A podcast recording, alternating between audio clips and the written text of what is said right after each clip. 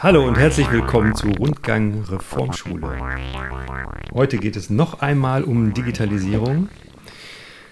Ich bin Timo Knöpper. Ja, hallo, ähm, herzlich willkommen auch von meiner Seite. Ich bin Tim Weihrauch. Wir beide sind Väter äh, an der Winterroder Reformschule und heute sitzen wir hier mit einem Gast, der ganz viele Aufgaben hier hat. Ähm, stell dich doch mal vor.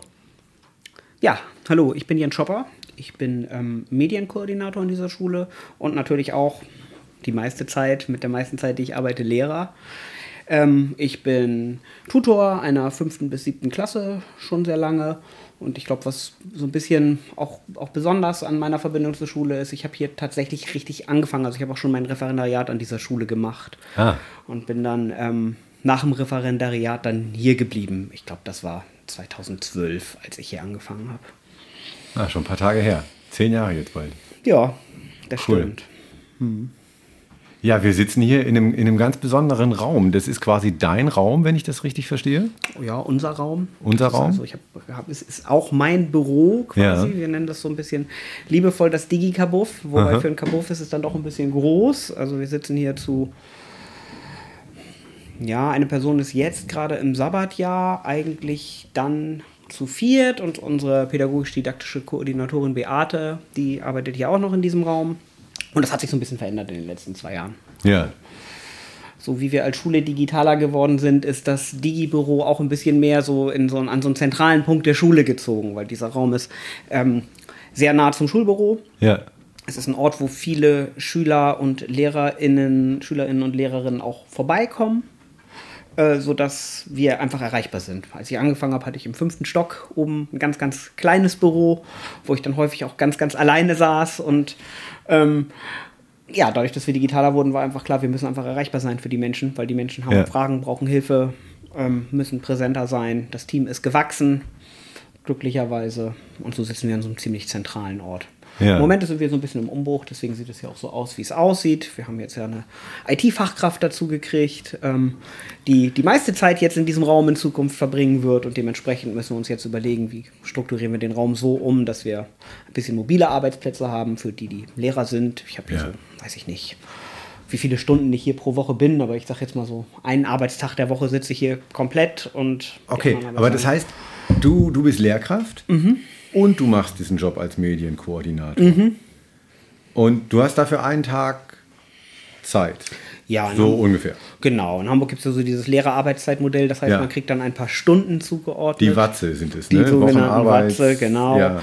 Ähm, das ist immer, das entwickelt sich so ein bisschen, ist so ein bisschen Verhandlungssache, wenn man ganz ehrlich ist, gerade für große Aufgaben an der Schule, an der Schule ähm, kann man eigentlich nicht genug Watze kriegen, weil es gemessen an dem, was man so sonst an Aufgaben auch als Lehrer hat, immer ein relativ kleiner Anteil ist, den man für solche Sonderaufgaben hat. Das soll jetzt nicht, nicht, nicht falsch verstehen, ich will mich nicht beschweren. Verglichen mit anderen Medienkoordinatoren ja. an anderen Schulen ist das okay, mhm. was ich kriege, aber verglichen mit den Aufgaben.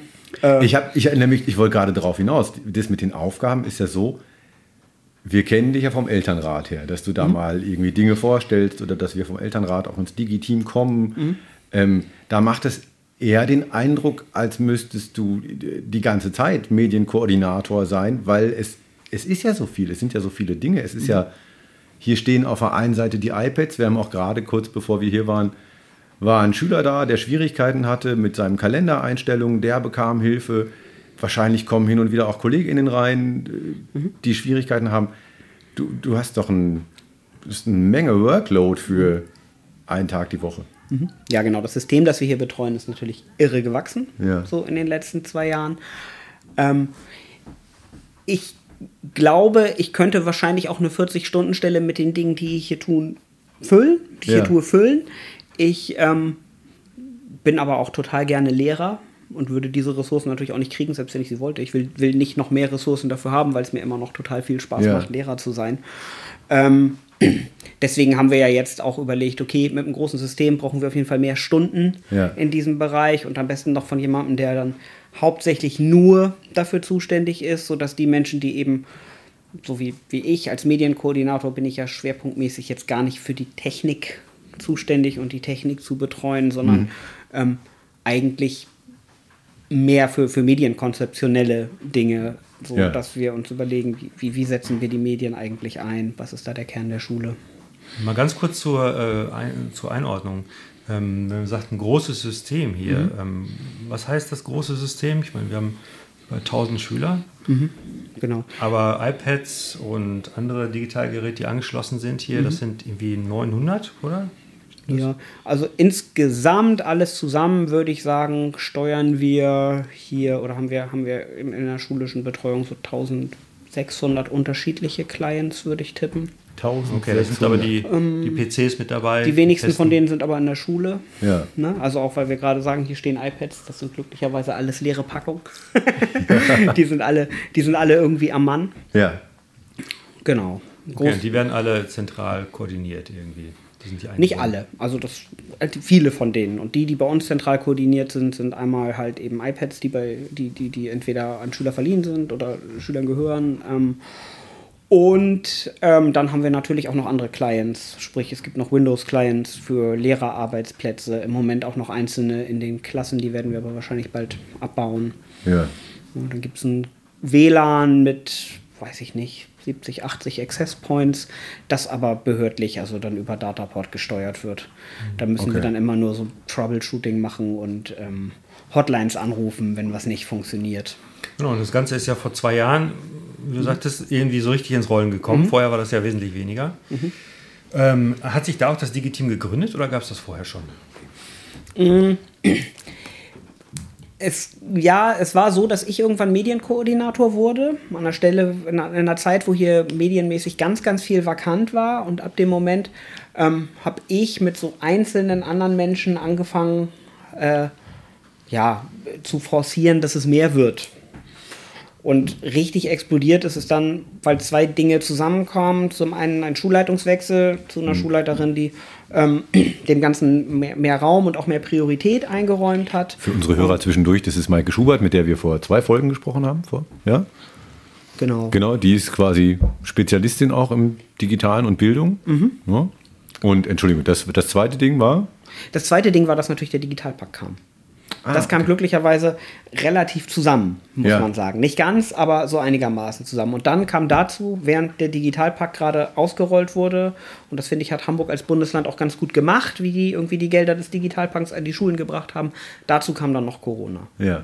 Das war das der Ganze große Katalysator für die Digitalisierung ja, in vielen Genau. gesellschaftlichen Bereichen. Genau. Und dieser Ausbau, dass wir ein flächendeckendes WLAN in der Schule kriegen, ähm, das war in Hamburg, glaube ich, schon, schon, das Konzept dafür war schon lange fertig. Es gab aber keine Gelder, was ich so mitbekommen habe. Und diese Gelder wurden dann in Hamburg vom Digitalpakt genommen, um erstmal alle Schulen mit WLAN auszustatten. Da waren wir glücklicherweise in der ersten Ausstattungsrunde der Schulen.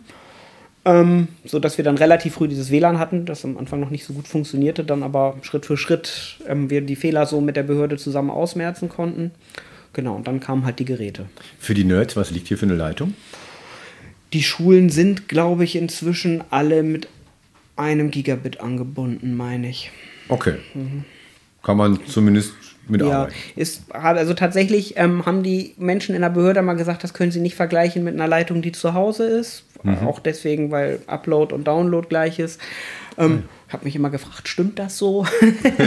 Aber ich merke tatsächlich, dass diese Leitung das, was wir an Downstream haben, im Großen und Ganzen verkraftet. Also wenn es zu Problemen kommt, ist es selten die Bandbreite, die an die Ah, ja. Stößt. Das kann ich ja so ein bisschen sehen im Schulrouter. Ja.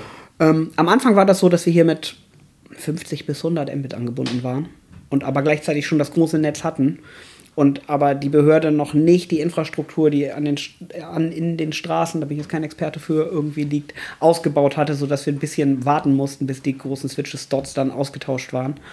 Ähm, und dann haben die das halt hochgeschraubt. Am Anfang war das wirklich, dass man so dachte, ja, wir sind in der Schule mit irgendwie 1500 Menschen im Netz an einem normalen Tag äh, und haben dann 100 Mbit.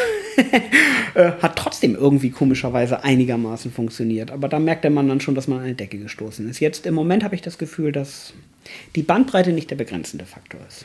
Was ist denn, wenn wir gerade über, über Bandbreite und begrenzende Faktoren sprechen?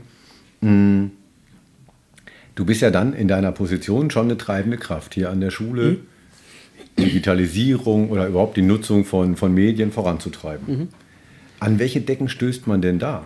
Also ich, ich glaube, dass wir viel an die Decke stoßen, weil wir noch in irgendeiner Form da so ein bisschen Pionierarbeit machen. Also ich merke, dass ähm, das betrifft auch fast alle Gruppen und die Schüler, glaube ich, am wenigsten. Mhm. Ähm, aber es betrifft viel die, also aus, aus meiner Perspektive jetzt, ich habe natürlich nicht den Überblick über alle Schüler, aber was, was ich, über alle SchülerInnen, was ich so beobachte, ähm, natürlich ist es für viele Eltern noch ungewohnt, dass Kinder sehr, sehr lange Zeit in der Schulzeit Zugriff auf ein digitales Endgerät haben.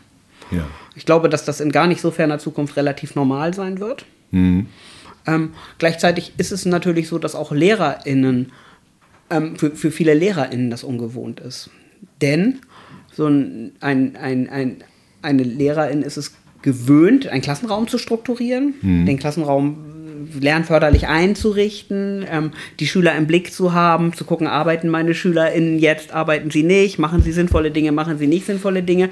Und zu diesem Lehrern das Classroom Management ja. kommt jetzt noch ein Teil dazu, der ist neu, ja. den kriege ich wahrscheinlich auch nicht mehr weg, aber der ist auch Classroom Management. Ja. Das ist nämlich das, wie arbeiten meine SchülerInnen mit den digitalen Geräten.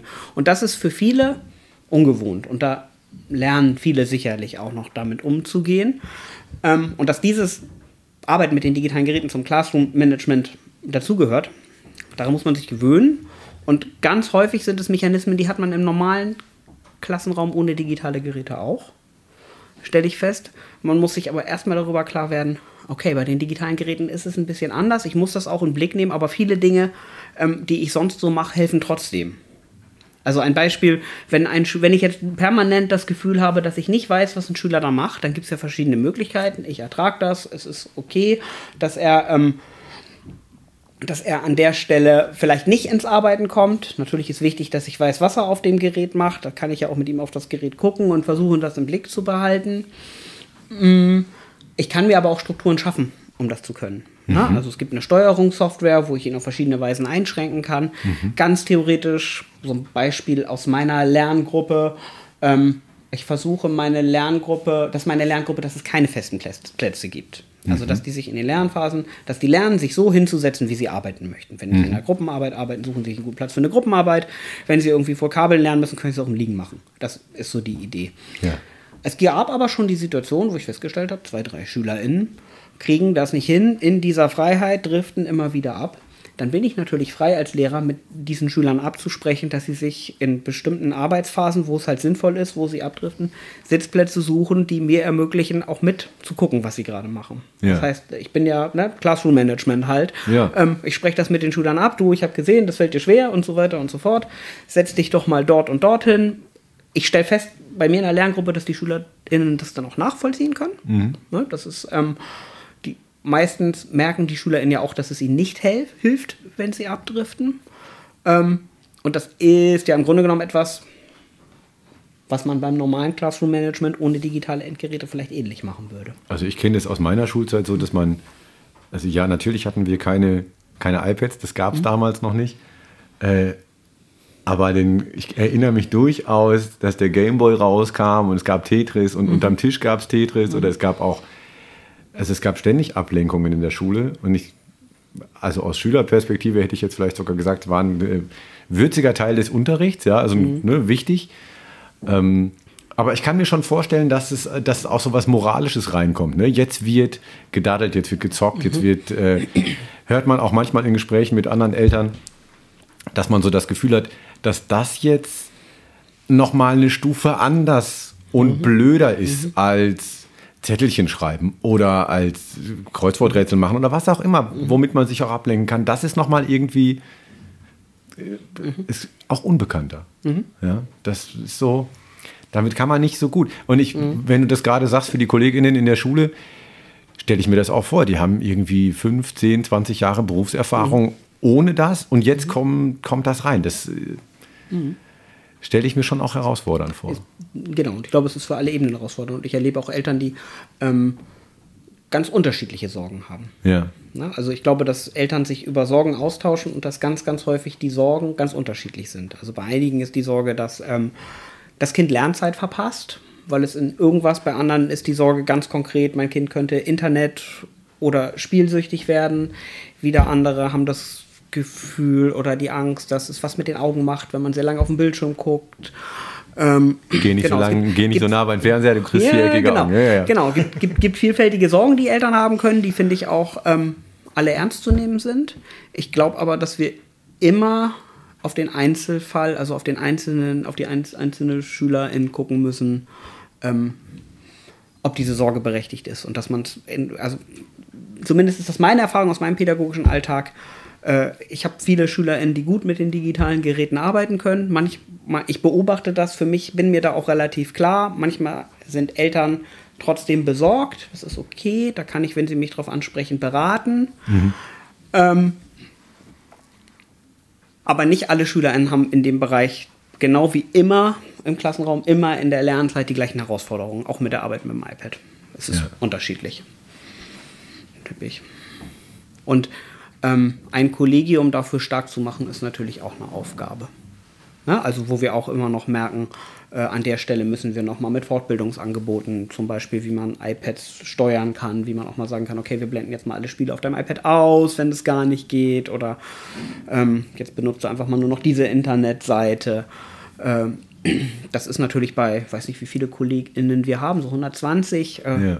eine große Aufgabe, das auch wirklich in das Kollegium reinzubringen. Ja, das kann ich mir vorstellen. Das ist viel Fortbildungsbedarf, weil so viel neu ist, ne, was man technisch einstellen kann, was ja auch vorher kein zentraler Teil von LehrerInnen-Ausbildung war. Ne, wo man Nee, sagt, naja, bis heute nicht, tippe ich mal. Nee, wahrscheinlich Ja. nicht. Also so sich mit den Kompetenzen zu beschäftigen, die ähm, mit, mit Medien zu tun haben, das auf jeden Fall schon. Da Ja. gehe ich davon aus, aber natürlich nicht, wie man ein Endgerät irgendwie steuert, wenn es denn sein muss.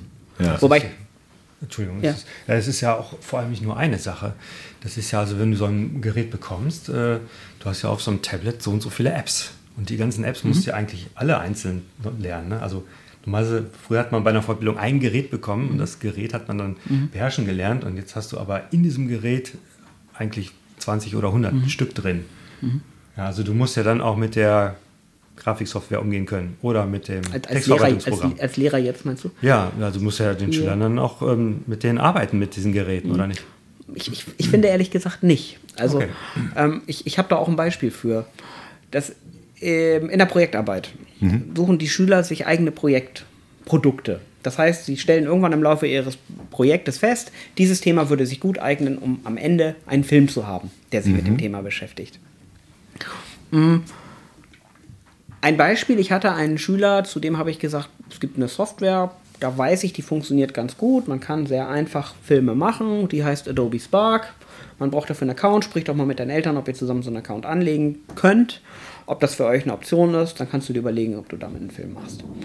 Ähm, dieser Schüler hat sich eingearbeitet, hat diesen Film erstellt und kann dieses Wissen, wenn andere Schüler das oder eine ähnliche Software, die ähnlich funktioniert, nutzen will, weitergeben. Und ich muss sagen, ich bin bis heute überhaupt gar kein Experte für, für dieses Tool. Und da habe ich noch viele andere Beispiele für. Aber die SchülerInnen werden Experten. Und ich finde es an dieser Schule ganz wichtig, zu beraten, aber nicht alles können zu müssen. Ja. Also ich glaube, das lernt man auch sehr, sehr schnell, wenn man hier ist. Ähm, ich kann den, den Schülern zugestehen, dass sie selber Experten für etwas werden, wofür ich nicht Experte bin. Ist das dann beim Feedback dann auch so? Also das, der Film wird dann ja irgendwann vorgestellt als äh, Endarbeit. Und ähm, wenn man dann jetzt als Kollege da eben nicht ähm, bewandert ist, kann man es ja auch eigentlich nicht so richtig gut kritisieren. Also wird das dann auch von den SchülerInnen übernommen, dass sie dann sagen, oh, da hättest du aber mal einen anderen Zeichensatz verwenden können oder den Schnitt an der Stelle finde ich nicht so gut oder wie bekommt man da eine Qualität rein dann?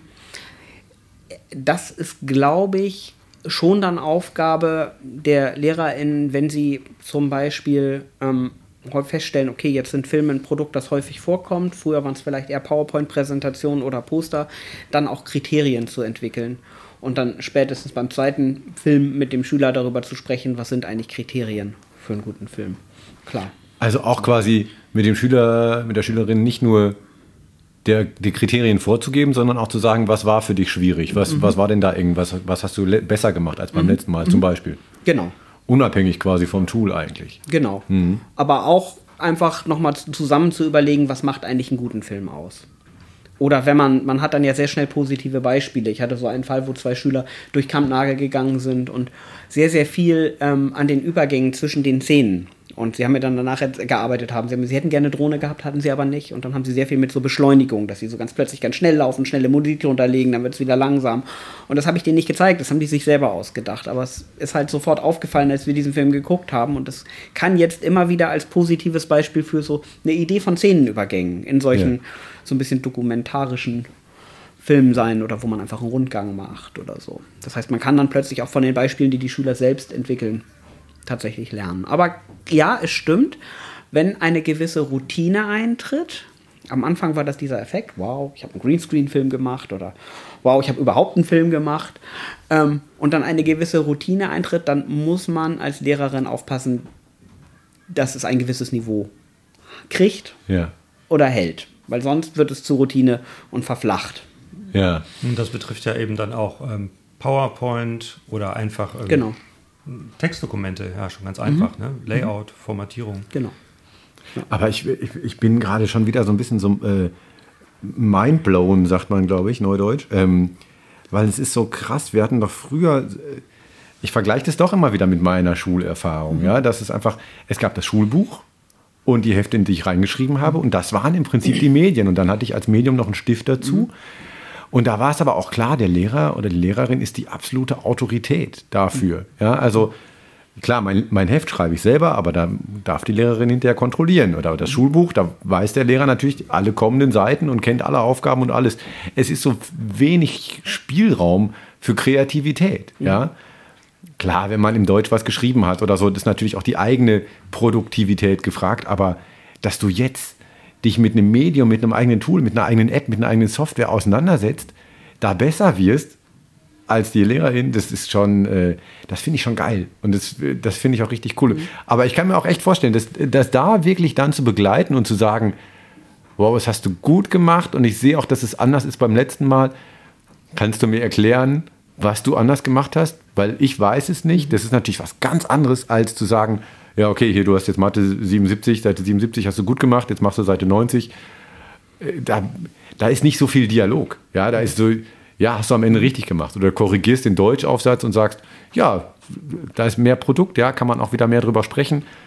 Aber wenn man wirklich in einen Bereich geht, wirklich explorierend richtig ist, da ist auf einmal, da hat man fast ein Gespräch auf Augenhöhe, weil wie, wie soll der Lehrer jetzt sagen, nö, den Schnitt, den hätte ich besser gemacht. Kann, kann er unter Umständen gar nicht. Nee, genau ich finde äh, ich find es find total, es begeistert mich total, was das für Möglichkeiten ja, bietet für, für Menschen, für den Austausch. Und mich begeistert auch, dass das dann doch auch die Leute auf, naja, Augenhöhe ist, glaube ich, immer ein schwieriger Begriff, weil du hast als Lehrerin immer noch viel zu tun mit Prozesse anzuschubsen, zu mhm. begleiten, mhm. durch schwierige Phasen durchzubegleiten und so.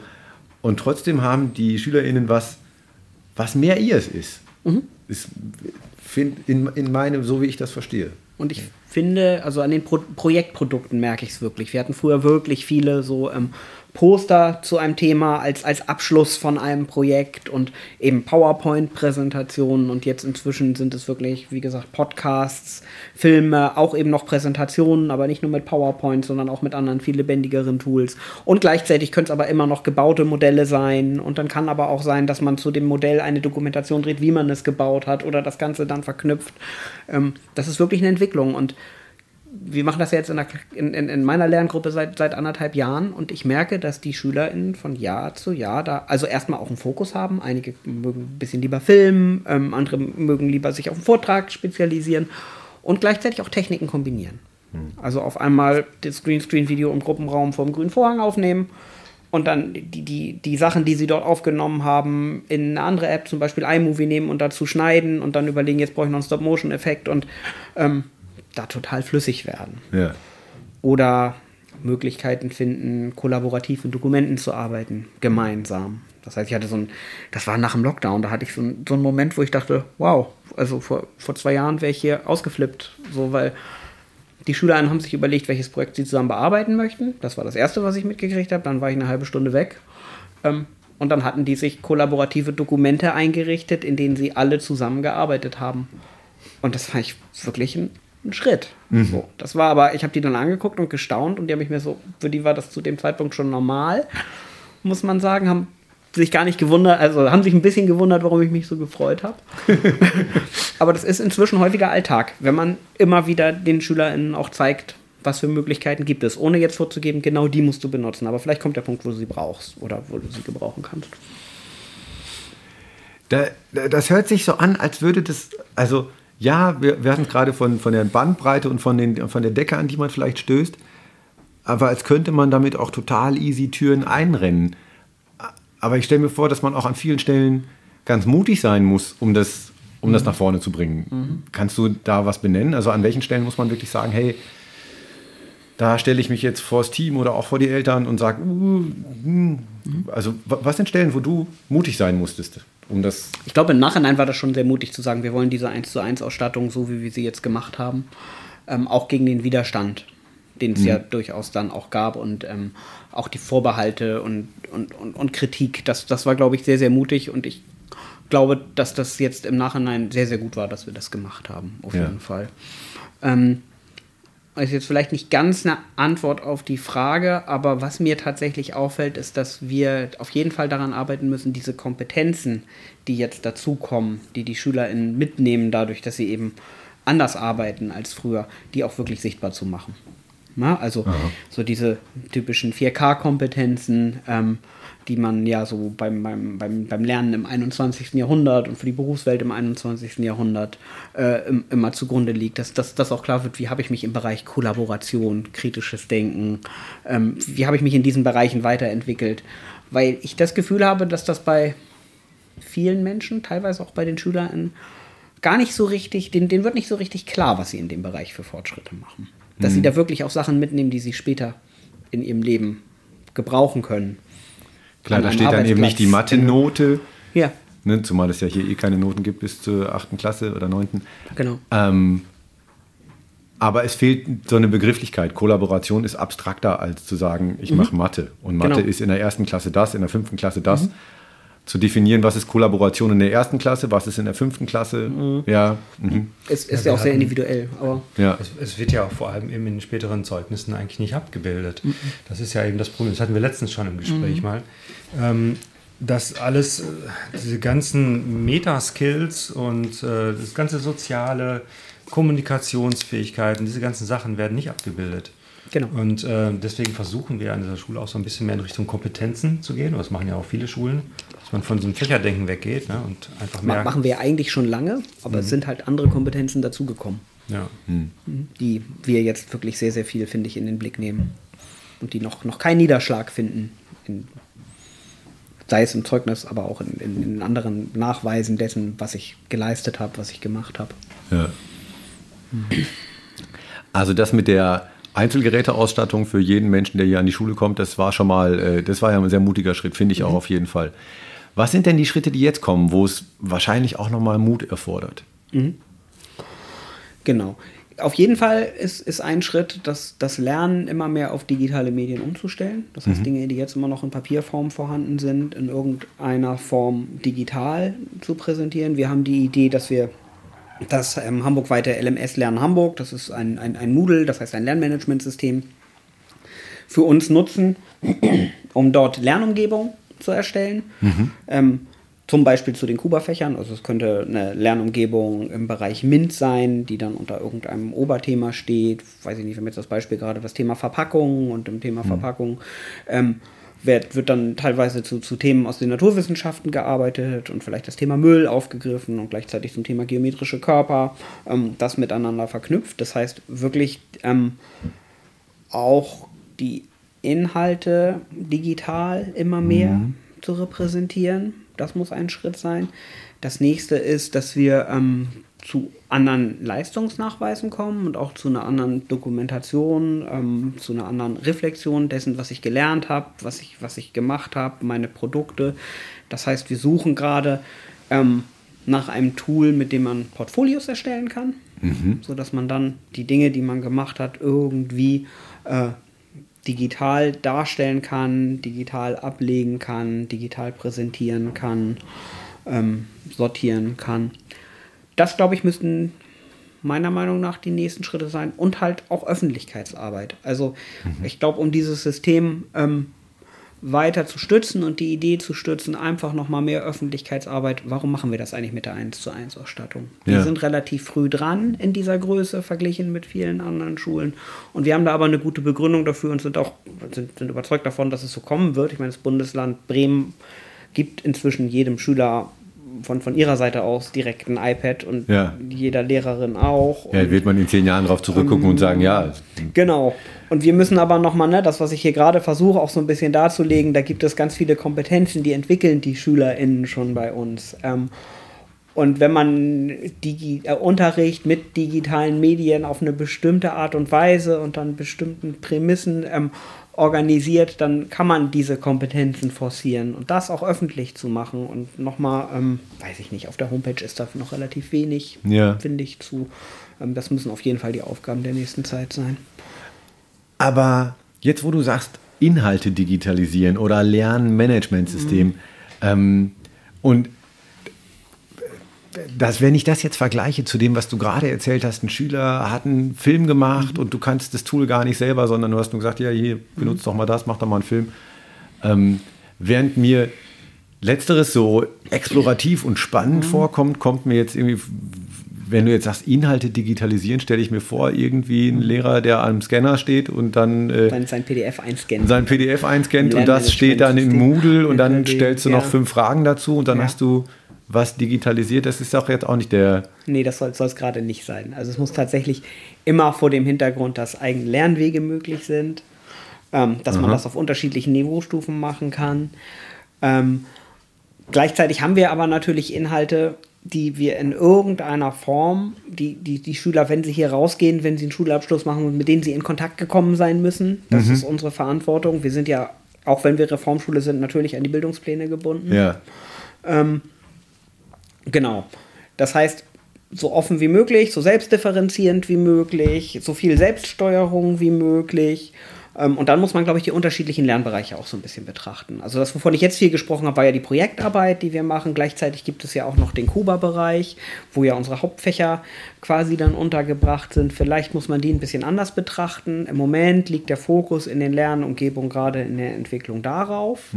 Gleichzeitig kann es natürlich auch Lernumgebungen für Projekt geben. Die sind dann hoffentlich nicht thematisch so stark, aber vielleicht methodischer, dass man dort verschiedene Methoden einfach dann lernen kann in einer Lernumgebung, die man für Projekt gebrauchen kann. Kann man dieses, den Begriff Lernumgebung nochmal irgendwie ähm, beschreiben? Also was ist damit genau gemeint? Ist das jetzt nur ein Ordner, in dem was abgelegt ist oder wie stelle ich mir das vor? Nee, eine Lernumgebung ist im Grunde genommen ein Online-Bereich, in dem für SchülerInnen Lernangebote gemacht werden. Und diese Lernangebote können sehr, sehr vielfältig sein und sollten sehr, sehr vielseitig sein. Eine Lernumgebung findet dann auch nicht komplett im digitalen Bereich statt. Das kann natürlich ähm, auch mit, mit der mit der Handlungsorient also mit, mit handlungsorientierten Materialien. Es kann ja auch sein, nimm dir dies und dies Material aus dem und dem Schrank, arbeite damit das und das oder ähm, weiß ich nicht, in der einen Lernumgebung haben wir als Abschlussprodukt, das ist diese Verpackungsgeschichte, baue ein Musikinstrument nach folgenden Kriterien. Dann muss man natürlich gucken zu Hause, was habe ich wo rumstehen und fängt dann an zu basteln und dann wäre dann der nächste Schritt, dass man das wieder in sein Portfolio dokumentiert. Also kann man eine Lernumgebung mit dem vergleichen, was früher äh, oder normalerweise eben so ein Lehrbuch ist? Also eine Ansammlung von verschiedenen Anweisungen, Materialien, Fragen, Ja. Hinweisen? Oder wie macht wie, oder ist es dann doch wieder ein Ein Buch ist sehr, sehr linear. Und eine Lernumgebung sollte mehr die Möglichkeit bieten, eigene Wege zu gehen. Also angenommen, ich gehe jetzt auf eine Lernumgebung. Machen wir mal ein Beispielthema. Nur nimm doch Verpackungen dann. Lernumgebung Verpackung. Ich gehe auf die Lernumgebung Verpackung. Wie geht das? Klicke ich die an? Ist das, ist das ein Icon, was ich anklicke? Das ist dann die Lernumgebung. In, in diesem. Fall sind es jetzt im Moment Kurse, so in, in Moodle. Das liegt ein bisschen daran, dass Moodle so gestrickt ist. Ja. Ähm, die grundsätzliche Idee ist, dass es zwei Zugänge gibt. Das ist einmal über eine Kompetenz, dass man irgendeine Kompetenz erlangen möchte und dann über die Kompetenz in Aufgaben reinkommt zu dieser Kompetenz. Ähm, und die andere Möglichkeit ist eben, dass es über ein Thema ist. Das wäre dann zum Beispiel dieses Oberthema Verpackung. Gut, wenn wir jetzt das Thema Verpackung nehmen, dann ist es also, gibt es so ein Icon irgendwie, das klicke ich an. Ja, das sind und dann öffnet sich das Ja. und da sind dann verschiedene Inhalte drin einfach. So stelle ich mir das dann schon vor. Es ist schon so verschiedene, ein verschiedene Angebote, so Lernangebote. Genau, wir haben nämlich auch ein bisschen darüber gesprochen, dass das eben ähm, diese normalen ähm, Lernmanagementsysteme oder eben auch Moodle schon nahelegen, dass man dann doch wieder sehr linear vor sich Ja. geht. Ne? Weil man hat natürlich eine Ordnung dann. In dem, Genau. Alles in, wird normalerweise in einem Raster präsentiert und dann wird es meistens noch alphabetisch oder nach Zahlen sortiert oder nach Datum oder so. Also es ist immer so eine, so eine gewisse Ja. Struktur ist immer vorgegeben. Und dann zu sagen, wir machen jetzt aber ganz frei, ist natürlich dann schwierig, wenn man schon Das mit auch- diesen, mit diesen Vorgaben arbeiten muss. Ist auch was, woran wir intern noch viel, viel basteln. Also es ist ganz, ganz schwierig, das genau richtige Tool für das, was wir vorhaben, zu finden. Moodle ist es dann unterm Strich deswegen gewonnen, weil Moodle halt ein vergleichsweise offenes System ist. Wo man theoretisch viel anpassen kann, wo viel angedockt werden kann. Und dann kam halt das Moodle von der Stadt raus, dieses LMS.lernen Hamburg, und dann haben wir dann gesagt, okay, wenn es das jetzt gibt, dann fangen wir damit an. Irgendwann zu dem Schluss kommen, wir brauchen doch ein noch offeneres Moodle, dann müssen wir uns überlegen als Schule, ob wir die Möglichkeit haben, eigenes Moodle zu fahren oder je nachdem. Ja, dieses, dieses lineare Lernen, das interessiert mich schon, oder dieses nicht-lineare Mhm. dann eben, ähm, was hier angestrebt ist, vielmehr. Weil du sagtest gerade, ein Buch ist linear. Ich finde aber zum Beispiel einen Film viel linearer als ein Buch. Mhm. Beim Buch kann ich hin und her blättern und mal vorne, hinten gucken, zwischendurch, was interessiert mich. Das geht im Mhm. Film ja fast gar nicht. Du musst eigentlich von vorne anfangen zu gucken. Dann kann man was überspringen und Ja. dann schnallt man meistens gar nicht mehr, was äh, passiert ist zwischendrin. Ja. Ähm, deswegen finde ich Filme auch persönlich immer sehr schwierig damit, dass, dass äh, wenn es nicht was Lineares ist, was dargestellt wird. Ne? Wenn ich dann selber suchen möchte, kurz einen Überblick kriegen, finde ich wahnsinnig schwierig mit Filmen. Ja, ich scrolle auch immer viel durch Filme durch und suche mir die, die Parts. Ich glaube, wenn ich es jetzt aufs große Ganze beziehe und von den ähm, Lernbereichen, also von Mathe, Englisch, Projekt und so weiter weggehe, dann geht es ja im Endeffekt darum, dass wir jetzt in einer Welt sind, anders als noch vor 30 Jahren, wo ganz, ganz, ganz viel Wissen brach liegt. So, äh, nicht brach liegt, zur Verfügung steht. Das heißt, wenn ich irgendwie, keine Ahnung, mein persönliches Beispiel, ich habe letztens ein Video gesehen, wo, wo jemand ein wunderschönes Brot gebacken hat, ein Sauerteigbrot und habe mich dann selber gedacht, boah, ich würde auch so gern so ein Sauerteigbrot, total banal und habe mich dann aber eingearbeitet und habe ganz viele Videos gefunden, habe Internetseiten gefunden, habe Communities zu dem Thema gefunden, wo Menschen Fragen gestellt haben. Im Buch hätte ich es vielleicht nicht verstanden, das eine Buch, das ich mir gekauft hätte oder die zwei Bücher. Ich kann dem Buch ja nicht direkt die Frage stellen. Ähm, und dieses Wissen war verfügbar. Das war zum Teil vielleicht auch sehr, sehr spezielles Wissen, was man früher über eine Bäckerausbildung gekriegt hätte. Natürlich weiß ein Bäcker noch viel mehr und hat viel mehr theoretisches Grundwissen. Aber ich kann jetzt ein richtig gutes Brot backen und Freunde von mir können das auch, weil ich dann ganz plötzlich drei Monate später der Experte für die war und die sich dann auch Ja, eingearbeitet haben. Und genau das, finde ich, ist der Punkt, dass wir SchülerInnen ermöglichen müssen, dieses Wissen für sich ihr Leben lang zu nutzen und in dieser Welt, wo dieses Wissen zur Verfügung steht, zu nutzen. Und all das, was wir machen, sind, glaube ich, so Übungen auf dem Weg dahin, das zu lernen. Ja. Ich glaube, am Anfang, als wir mit den digitalen Endgeräten angefangen haben, ähm, haben viele Eltern gedacht, okay, dann werden halt Lern-Apps benutzt und dann kann man in diesen Lern-Apps und dann kriegt man eine Rückmeldung. Das machen wir alles auch. Ne? Auch Lern-Apps, die so ein kleines bisschen KI benutzen, um dann zu gucken, welche Fehler macht diese, diese SchülerInnen in Mathe häufig und so weiter und so fort. Aber das ist es eigentlich nicht, was das ausmacht, sondern was es ausmacht, ist zu lernen, sich in dieser Welt, in der so viel Wissen da ist, das früher wirklich absolutes Expertenwissen war, wo ich nur wissen muss, wie ich das kriege, sich in dieser Welt wirklich für sich gewinnbringend zu bewegen. Ja. Früher war das ja auch so, man war dann Experte fürs Brotbacken, meinetwegen. Das hatte man sich dann erarbeitet. Mhm. Genau. Mhm. Durch äh, tausende Brote, die man gebacken hat. Und das konnte niemand sonst. Und heutzutage kann das plötzlich dann jeder, der Jeder möchte. kann's lernen, der es möchte, genau. Also ich, ich erinnere mich auch an so ein, so ein Zitat von so einem Teenager, der gefragt wurde, ob er kochen kann. Er sagte, ja, ich finde Online-Rezepte und es gibt YouTube. Natürlich Genau. kann ich kochen. Ja. Ja. Also früher war das immer so, ah, kannst du den kochen? Mhm. Und dann haben Leute gesagt, nee, kann ich nicht. Oder kann ich nicht gut. Genau. Das Ja, ist gut, schon- es gibt auch Menschen, die können mit Internet nicht kochen, aber ja, klar, das ist, äh, es ist leichter an dieses Wissen zu kommen, das stimmt. Das stimmt, ja. Und es betrifft alle Bereiche. Also auch beim Mathe-Lernen, wenn jetzt eine Schülerin ähm, lernt, wie man lernen möchte, lernen soll, wie man ungleichnamige Brüche addiert, gibt es verschiedene Wege dahin. Und irgendwann kann die Schülerin, und wir helfen ihr dabei, den besten Weg für sich zu finden. Ja. Und die eine kriegt das besser von Herrn Schopper erklärt, also von mir. Und die andere, für die ist es vielleicht besser, wenn Lehrer Schmidt das erklärt oder wenn sie eine Das ist dieser Internetseite findet, wo YouTube-Lehrer, es ne? aufgeschrieben Lehrer Schmidt, ist. Ja. ja. genau, das ist Ja. ein bekannter YouTube-Lehrer. Habe ich auch schon ein paar Videos gesehen, ist ein guter Typ. Also sehr interessant.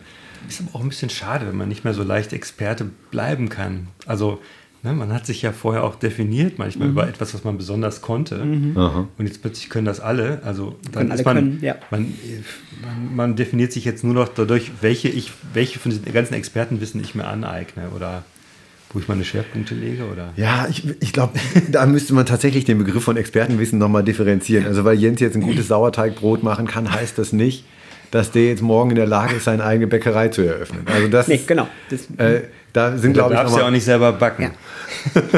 Und es gibt auch nochmal ein Grundlagenwissen, das in einer fundierten Ausbildung mit einem Ausbildungsrahmenplan da natürlich nochmal ganz andere.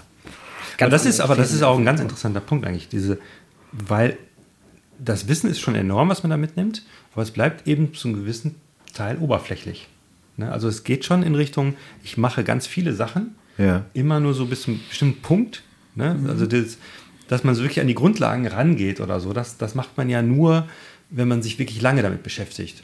Und Mhm. das wird ja durch dieses Angebot an vielen Sachen, die man machen kann. Die Gefahr ist jetzt kann ich auch jetzt du, selber? Ja. Mhm. Joghurt machen und jetzt mache ich selber einen Wein und so. Und dann hast man die Grundlagen von keinem einzigen Bereich, weil das Mhm. nämlich viel Arbeit ist, sich das anzueignen. Und stattdessen hat man überall so ein bisschen was.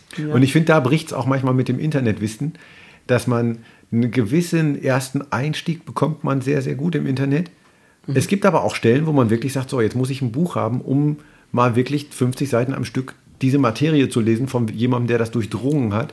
Da wird das dann auch wieder wertvoll. Ne? Also das wäre vielleicht auch was, wo, wo man als Skeptiker sagen könnte, ja, aber wenn du richtig tief eintauchen musst, dann nimm dir ein Buch am Ende. Das musste man ja vielleicht, muss man dann vielleicht den Menschen, die heute mit dem iPad in die Schule kommen, irgendwann auch wieder sagen, oder kriegen die wahrscheinlich selber raus, ja, dass irgendwann was auf Papier gar nicht so schlecht ist.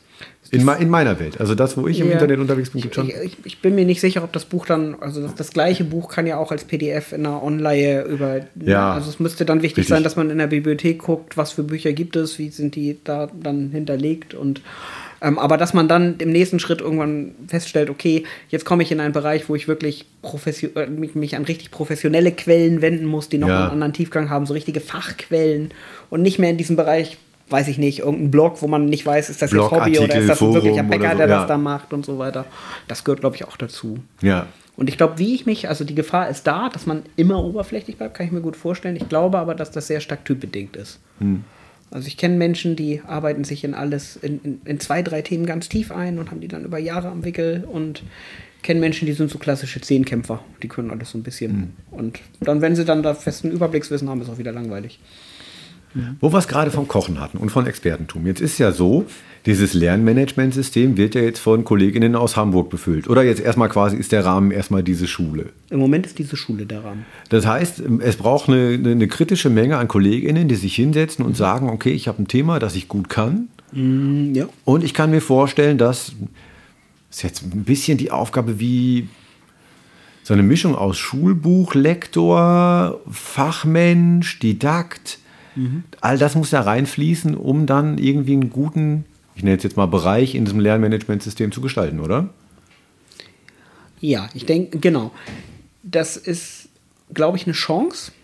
Also, weil wir ja tatsächlich wirklich machen können, dass die Menschen, die für ein bestimmtes Thema gute Ideen haben, für die anderen Menschen was vorbereiten, was dann durch die anderen Menschen vielleicht nur noch erweitert oder korrigiert wird. Es muss ja auch nicht, nicht, nicht so ein Endstand erreicht sein, sondern man kann die Dinge ja auch weiterentwickeln und wird sie wahrscheinlich auch immer im, im Blick haben müssen. Ja. Aber im Vergleich zu früher, wo die einzelne Lehrkraft für ihre einzelne Stunde und ihre einzelnen Einheit, egal ob sie es gut gemacht hat oder nicht, da hat nie jemand drauf geguckt im Zweifelsfall, die Ja, hat dann ja. ihre Stunde gehalten, ist das auf jeden Fall kein Qualitätsverlust. Ich glaube, es kann nur zum Gewinn führen. Aber diese einzelnen Lernumgebungen werden jetzt hier an der Schule wirklich entwickelt? Oder, ich meine, man kann sich auch vorstellen, das könnte auch deutschlandweit gemacht werden. Ne? Die f- fünf Mhm. Ja. besten Lehrer in einem Bereich setzen sich zusammen und Genau. hacken was aus. Also, Ja. aber es gibt es nicht ja so als Angebot, dass man sagt, jetzt gibt- nehmen wir das Modul. Doch, das es gibt so Modul. eine Bewegung. Das Ja. ist so die der, der, der, der sogenannten OER, der Open Educational Resources, ähm, wo LehrerInnen und, und nicht nur LehrerInnen einfach ähm, Inhalte entwickeln und bereitstellen und die dann unter offene Creative Commons Lizenzen stellen und anderen zur Verfügung stellen. Also dafür gibt es dann auch Anlaufpunkte im Netz, wo man sich diese Dinge Bild. Theoretisch kann es auch ein Moodle-Kurs sein. Also es gibt auch Moodle-Kurse, die geteilt werden, tatsächlich, ähm, wo man sich diese Dinge nehmen kann. Okay. Allerdings ist unsere Idee als Schule natürlich relativ speziell zu sagen, wir wollen kompetenzorientierten Zugang, wir wollen einen themenorientierten Zugang, ähm, wir wollen offene Lernwege und nicht einfach einen Kurs, den man eben linear durchläuft, was die Menschen ja in Moodle ja. Ne, meistens machen. Das heißt, es passt nie eins zu eins. Was, was für eine was für eine kritische Menge wünschst du dir im Kollegium an Menschen, die sagen, hey, Jens, ich mache jetzt einen Kurs, du musst mir noch die ersten zwei Schritte zeigen. Ja, also wir haben wir es ja initiiert über eine Ganztageskonferenz und dann mhm. sind auch die Unterrichtsentwicklungsblöcke, die jede ähm, Lehrerin hier zugeordnet kriegt, ähm, da, dafür quasi reserviert worden. Dann haben sich Arbeitsgruppen gebildet. Ähm, da es Unterrichtsvorbereitung ist, ja. sollten eigentlich alle daran arbeiten. Ach klar, das ist ja gut. Das Im ist Prinzip Zeit, ist es ein Stück weit eine Kernkompetenz von, von LehrerInnen.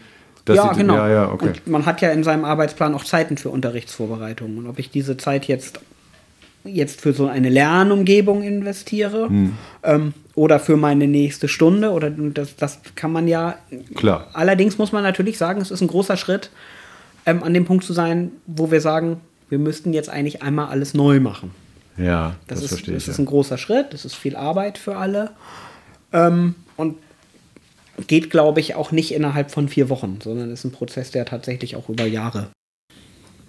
Du hast vorhin schon gesagt, Tim, ähm, eigentlich macht man so ein bisschen Le Lektorat von einem Schulbuch. Ähm, Verlag so ein bisschen da nebenbei. Ne? Also man muss ja selber so ein bisschen diese, es ist Unterrichtsvorbereitung, aber es ist ja auch mehr als das. Ne? Ähm, was mir immer so ein bisschen in den Sinn kommt, ist, ähm, wie weit ähm, steuert man das, was da gelernt wird, durch den Input, den man gibt. Also ähm, klassischerweise lernten ja SchülerInnen nichts Neues, sondern haben eigentlich nur nachgedacht, ja. Ja. nachgelernt, was andere schon vorgedacht und vorgelernt mhm. haben. Ja, da wurde immer gesagt, ihr sollt jetzt das und das lernen. Mhm. Ich gebe euch mal einen Tipp, so und so geht das. Mhm. Obwohl meistens gab es nur einen Lernweg. Mhm. Und den musstest du nachverfolgen. Mhm. Ostereierpädagogik. Ich verstecke das Ziel irgendwo mhm. und sorge dafür, dass jemand hinterherläuft. Ja, genau. Ja. Und, und, es wäre jetzt gerade die Möglichkeit, und ich stelle mir das aber schwierig vor, dass man eben so, ein, so eine offene Lernumgebung, dass man mhm. wirklich nicht durch, die, durch den Input, den du gibst, legst du ja so ein bisschen die Wege mhm. fest auch, die da mhm. entstehen. Ne? Ich glaube, dass das eine Gefahr ist, mit der wir an dieser Schule schon immer gekämpft haben, seitdem wir dieses Reformkonzept haben. Also allein schon, weil die Lehrerausbildung natürlich immer auch ein bisschen darauf ausgelegt war, auch lehrerzentriert zu arbeiten. Mhm. Ähm, und ähm, wir haben ja zum Beispiel mit Bausteinen gearbeitet. In den Bausteinen ist auch relativ klar drin, da geht es jetzt in den Mathebausteinen um mathematische Kompetenzen, die aus dem Bildungsplan kommen. Ja. Ähm, ich glaube, dass wir einfach immer im Hinterkopf haben müssen, wir müssen auch in diesen Bereichen eigene Lernwege offen halten die Augen offen halten als Lernbegleiter auch für eigene Interessen, ähm, eigene Interessen zuzulassen ähm, und das auf dem eigenen Niveau zu bearbeiten. Ja. Also es ergeben sich, finde ich, wenn man so wirklich seine Rolle als Lernbegleiter interpretiert, sehr, sehr viele Lernchancen, wo man sagen kann, okay, da ist das, du möchtest aber lieber das und das ähm, ist sehr, sehr sinnvoll, dass du das tust, also geh den anderen Weg. Ja, also eigentlich müsste man innerhalb eines Kurses quasi immer Absprungmöglichkeiten haben. Sagen so, ähm, weiß nicht, du musst es vielleicht anders lernen. Nee, ja. oder der Kurs muss so offen gestellt sein, dass, dass, dass er das auch anbietet. Okay. Und es ist auch schwer, das zuzulassen. Weil also wenn du, wenn dich als Lehrerin das nicht interessiert, wohin sich äh, diese Schülerin da gerade ähm, hinbewegt, dann nicht zu sagen, mach doch lieber mehr in der mhm. Richtung, da kenne ich mich auch besser aus oder kann ich dir mehr Tipps geben, sondern wirklich zu sehen, okay, das ist was Neues, das muss ich jetzt aber erstmal annehmen. Das kenne ich gar nicht und das mhm. muss ich jetzt mal zulassen, dass das jetzt in eine andere, ganz andere Ecke geht. Mhm. Kann man dann ja. an Kollegen verweisen oder was macht man dann einfach? Oder man guckt sich ja einfach das Ergebnis an. Wenn ich, ich, ich dieses Thema nicht bedienen kann, mhm. mhm. ja, kann man. Also es gibt unterschiedliche Möglichkeiten. Man kann gucken, ich habe auch schon gemacht, dass ich einen Experten in meinem Freundeskreis hatte Ja. und dann versucht hat, ein, ein Interview anzubahnen, wo ich weiß, weiß ich, eine Sportwissenschaftlerin, die sich dementsprechend, glaube ich, auch mit, mit, mit, mit, mit Doping auskannte. Ich glaube, es war das Thema Doping und dann haben hab ich die, die verknüpft und haben sie ein Interview mit, mit der gemacht. Ähm, das geht, ja. Cool. Eigentlich würde ich ja äh, äh, erstmal davon ausgehen, dass jeder Pädagoge, jede Pädagogin so das offene Herz hat, zu sagen, hey, wie wird es, was werden die Leute draus machen? So. Das ist doch eigentlich äh, die, wahrscheinlich die Grundhaltung, dass man sagt, hey, ich, ich baue jetzt diesen Kurs und ich weiß aber auch, dass es Menschen gibt, die haben nicht genau den Zugang, den ich vorbaue.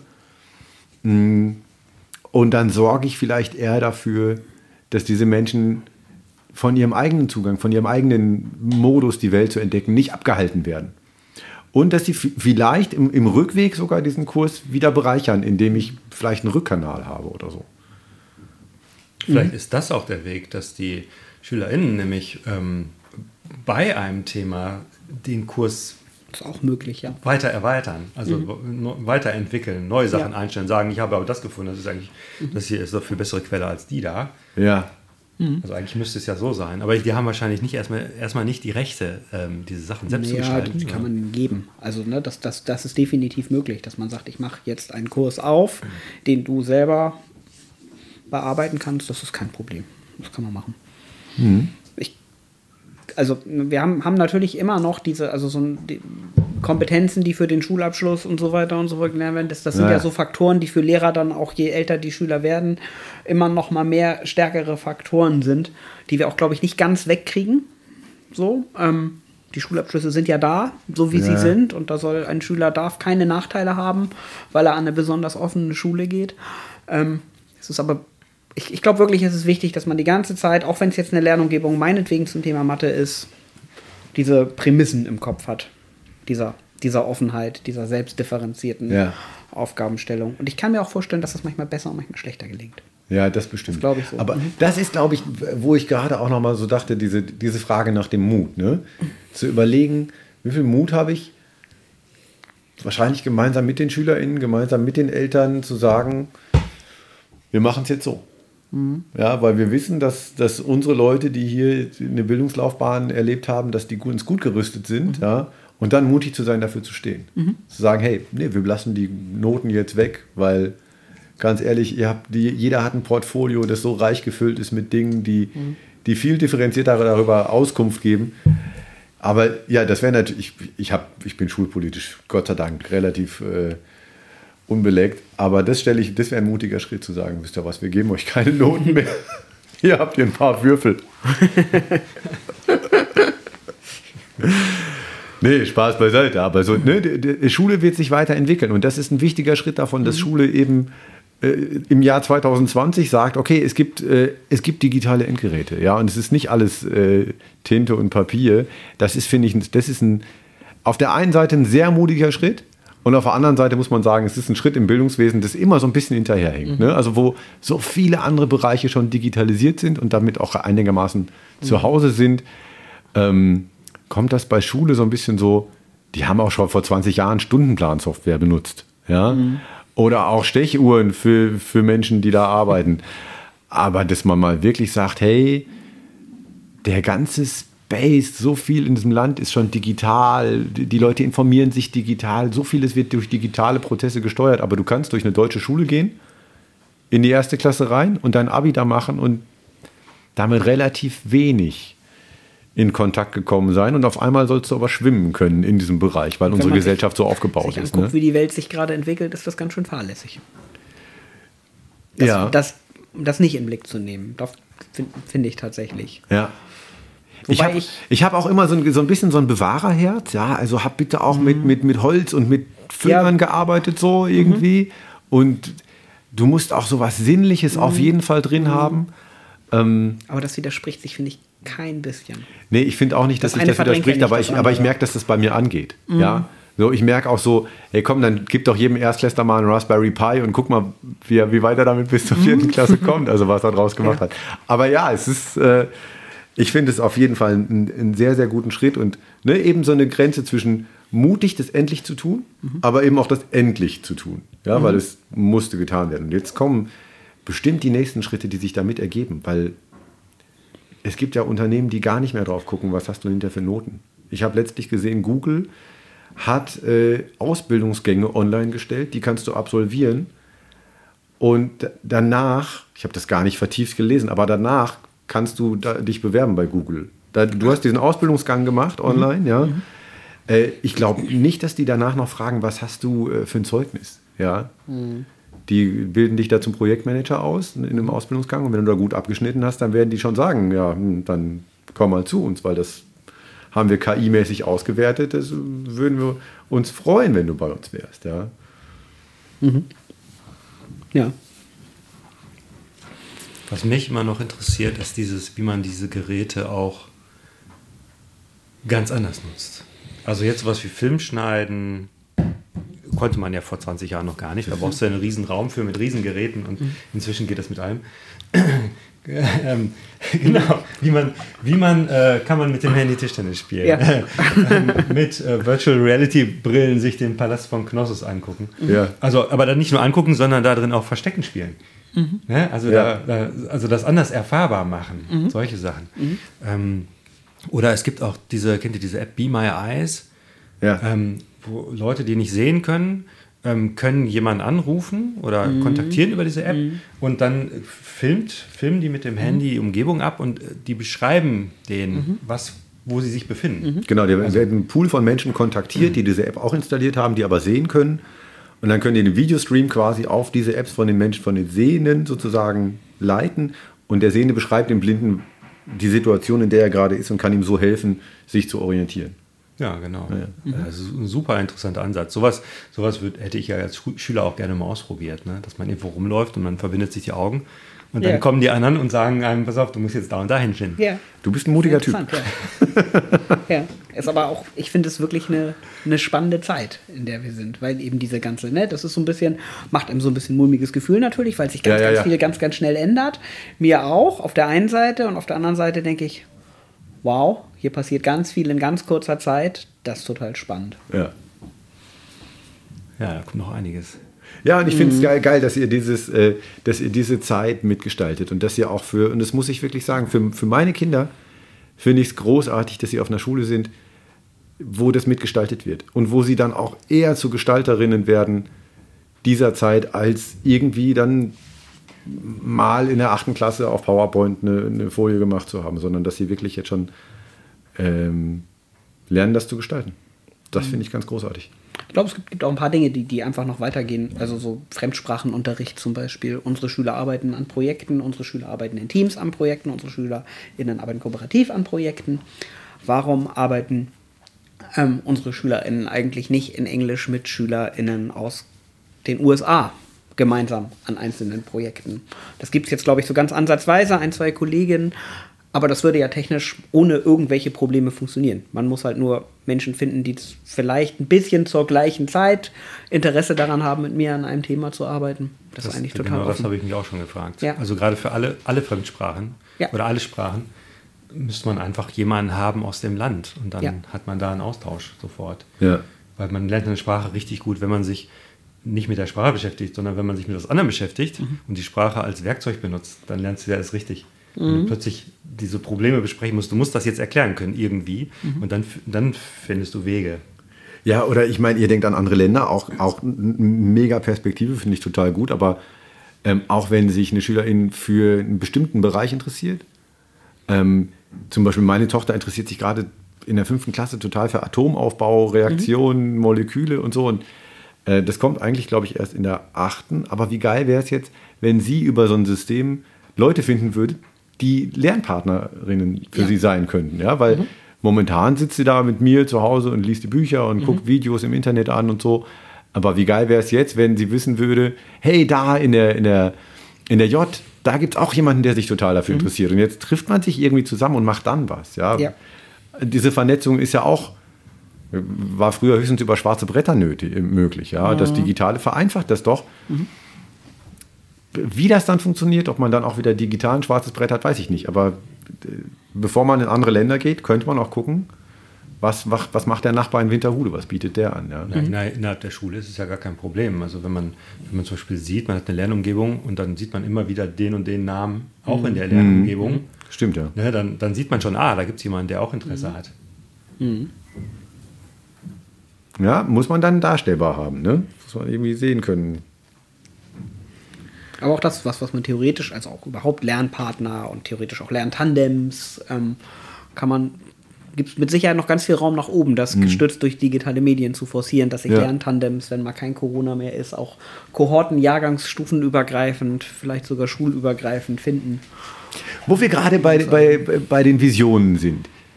Wie ist es mit dem Digitalen in zehn Jahren? Also, wenn wir, jetzt ist dieses Lernmanagement Moodle, das entwickelt sich mega geil weiter, das wird richtig groß, ganz, in ganz Deutschland sitzen KollegInnen daran und machen die geilsten Inhalte da rein. SchülerInnen kollaborieren damit, da ist eine KI, die dahinter hängt, die bei jedem sofort sagt, hey, du bist der und der Lerntyp. Ähm, mach mal was ganz anderes, damit du dich verbreitern kannst. Was hast du da noch?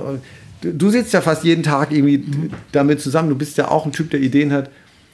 Was würdest du gerne sehen in der Zukunft? Was da, was da, wie sich das entwickeln könnte? Puh, das ist eine sehr, sehr schwierige Frage, weil ich ja auch nicht weiß, wo es sich hin entwickelt. Ja, das. muss ich sagen. Tatsächlich ähm, ähm, hat man so ein bisschen eine Idee davon, dass sich Trends, die wir gerade haben, auf jeden Fall nochmal vervielfältigen, ähm, auf jeden Fall nochmal größere Faktoren werden, ähm, sodass ich jetzt, ich glaube, die große Vision, die ich habe, habe ich hier schon ganz gut geschildert, dass wir Ja. eben eine, eine, eine offene Lernumgebung schaffen und SchülerInnen quasi stark dafür gemacht werden, in dieser Welt mit dem ganz, ganz großen Wandel zu bestehen und diesen ganz, ganz großen Wandel auch für sich zu nutzen wissen.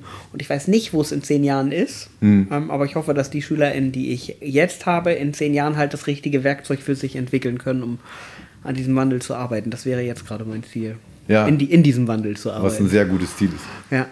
Aber die ganz, ganz große Vision der Schule, so wie sie aussieht, ähm, ich hoffe, dass wir noch mehr Orte für Projekte schaffen. Das wäre sowas. Ne? Also Ja. wir sind jetzt in so einem Projekt, das nennt sich Hablinge, wo hier drüben im Nebenraum so eine Art Makerspace, der aber eher so ein Zentrum für, ähm, da kann ich hingehen, wenn ich an einem bestimmten Projekt arbeiten will. Da steht dann, stehen dann, was weiß ich, Räume für, ähm, wo, wo man gut, wo man gut brainstormen kann, eine Wand, wo man brainstormen kann, was weiß ich, vielleicht steht da eine, ähm, ein 3D-Drucker, ähm, ein Fotolabor, ein digitales und so weiter und so Das fort. wird es hier in der Schule geben. Und- ja, Ha, wie heißt es? Habling. Habling, genau.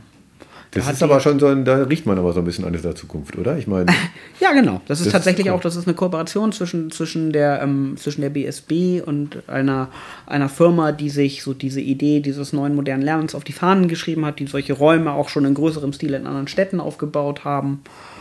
Ähm, Und da sind wir mit reingekommen und da kriegen jetzt Mittel, Ressourcen, um so einen Raum halt auszustatten, umzubauen, auszustatten.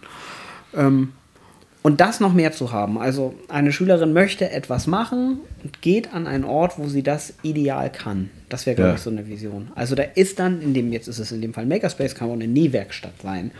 Ähm, und vielleicht sogar Ja. eine Nähwerkstatt, die mit ganz moderner Technik arbeitet und Dinge, die ich fertige, auch reproduzieren kann oder so. Da habe ich keine Ahnung von. Aber ähm, und dann dahin geht und, und da dieses diese Motivation, die von innen kommt, ich möchte mich mit dem Thema beschäftigen, gut begleitet, mit einer, einer tollen, äh, ähm, um, einer tollen Umgebung und, und tollen Materialien und Werkzeugen und so weiter und so fort. Dort lernen zu können. ja, verdammt cool. Jens, ich danke dir ganz herzlich für diesen Einblick und auch den kleinen Ausblick. Ähm, ich bin auch nach dieser Folge wieder sehr glücklich, meine Kinder hier zu haben. Das freut mich. Das ist ganz großartig. Ja, schönen Dank.